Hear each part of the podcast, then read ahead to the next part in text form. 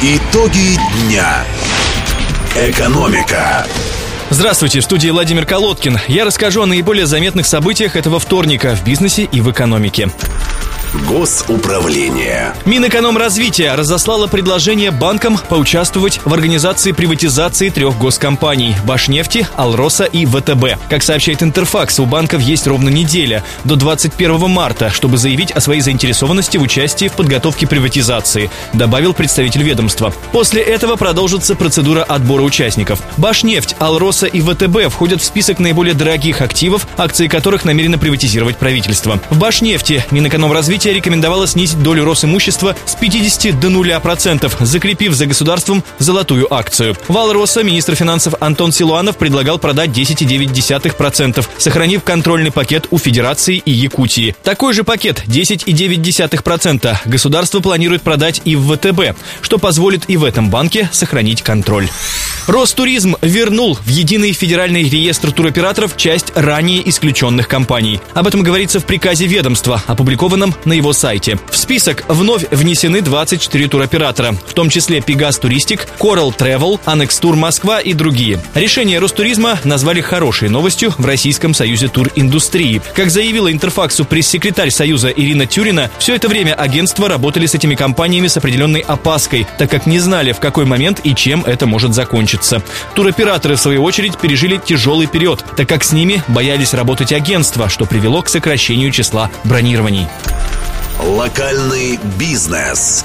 Гендиректор Санкт-Петербургского инвестиционно-строительного холдинга «Норман» Владимир Смирнов выкупил контрольный пакет акций ростовского публичного акционерного общества «Дон Хлеббанк». Теперь его доля в уставном капитале банка составляет 59,3% акций, сообщается на сайте Центра раскрытия корпоративной информации. Ранее Владимиру Смирнову принадлежало 43,8% акций «Дон Хлеббанка». По данным агентства РБК «Юг», в марте 2016 он выкупил часть акций, которые принадлежали другим членам Совета директоров банка. Сейчас Дон Хлеббанк управляет 14 офисами в Ростове-на-Дону, Ростовской области и Санкт-Петербурге. За счет развития своей санкт-петербургской сети банк собирается к 2017-му нарастить число своих офисов до 17. Дон Хлеббанк находится в шестой сотне российских банков по размеру активов, но занимает устойчивые позиции в своей региональной нише.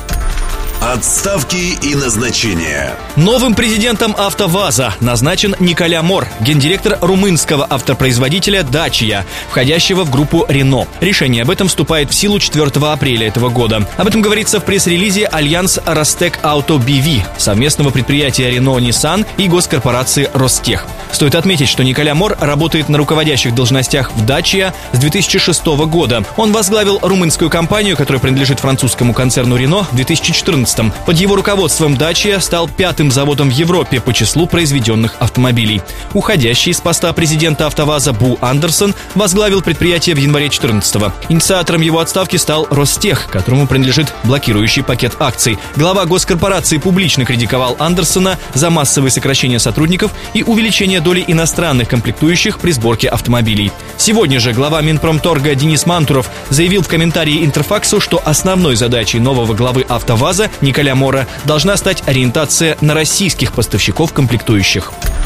Глобальные рынки. К немецкому автопроизводителю Volkswagen подан иск на 3,3 миллиарда евро в связи с сокрытием компании информации о вредных выхлопах дизельных моделей, сообщает Bloomberg. Агентство отмечает, что это крупнейший иск в Германии после серии исков, поданных в США. Истцами по делу выступают 278 институциональных инвесторов со всего мира, сказал Bloomberg по телефону юрист Андреас Тильп. Он отметил, что в иске, поданном в городе Брауншвейг, утверждается, что Volkswagen не опубликовала своевременно информацию о скандале с выхлопными газами. Юрист пояснил, что компания-ответчик отказалась обсуждать с инвесторами досудебное урегулирование и не будет применять стратегию защиты, основанную на сроках исковой давности.